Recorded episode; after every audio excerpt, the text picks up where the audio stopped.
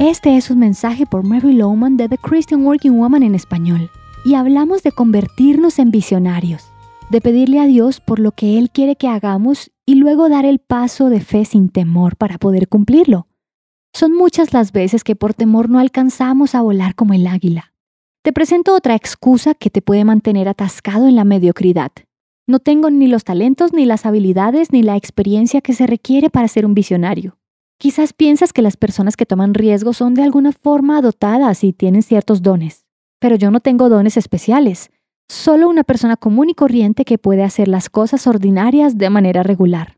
Y pues si esta es tu excusa, te quedarás sin ella, porque Pablo escribió a los Corintios, Hermanos, consideren su propio llamamiento. No muchos de ustedes son sabios según criterios meramente humanos, ni son muchos los poderosos, ni muchos los de doble cuna. Pero Dios escogió lo insensato del mundo para avergonzar a los sabios, y escogió lo débil del mundo para avergonzar a los poderosos. También escogió Dios lo más bajo y despreciado y lo que no es nada para anular lo que es, a fin de que en su presencia nadie pueda jactarse.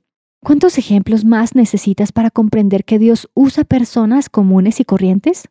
Piensa en Pedro, Santiago y Juan, pescadores sin educación. Considera a Tamar, Rahab, Ruth, Betsabé, todas grandes abuelas en el linaje de Jesús, pero también a todos absolutamente no calificados para el trabajo. La Biblia y la historia de la Iglesia está repleta de personas usadas por Dios poderosamente en pequeñas y grandes formas aun cuando no tenían ni las credenciales, ni la calificación adecuada, ni la educación correcta, ni las habilidades, ni capacidades adecuadas. Y es de esta manera que Dios recibe la gloria. Quizás piensas, pero si tuviera 20 años, de pronto podría hacer algo para Dios, pero ya es muy tarde, ya soy muy viejo para pedir por una visión.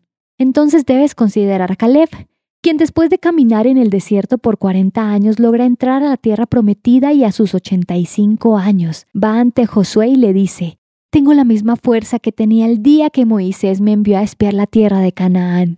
Tengo tanto vigor ahora como cuando tenía entonces. Ahora pues dame esta tierra de la montaña que me fue prometida desde entonces. Si has usado la edad o algún impedimento como excusa para no pedir a Dios una visión, ora así.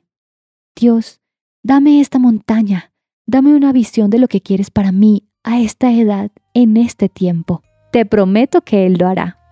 Encontrarás copias de este devocional en la página web de christianworkingwoman.org y en español por su presencia radio.com, SoundCloud, Spotify y YouTube.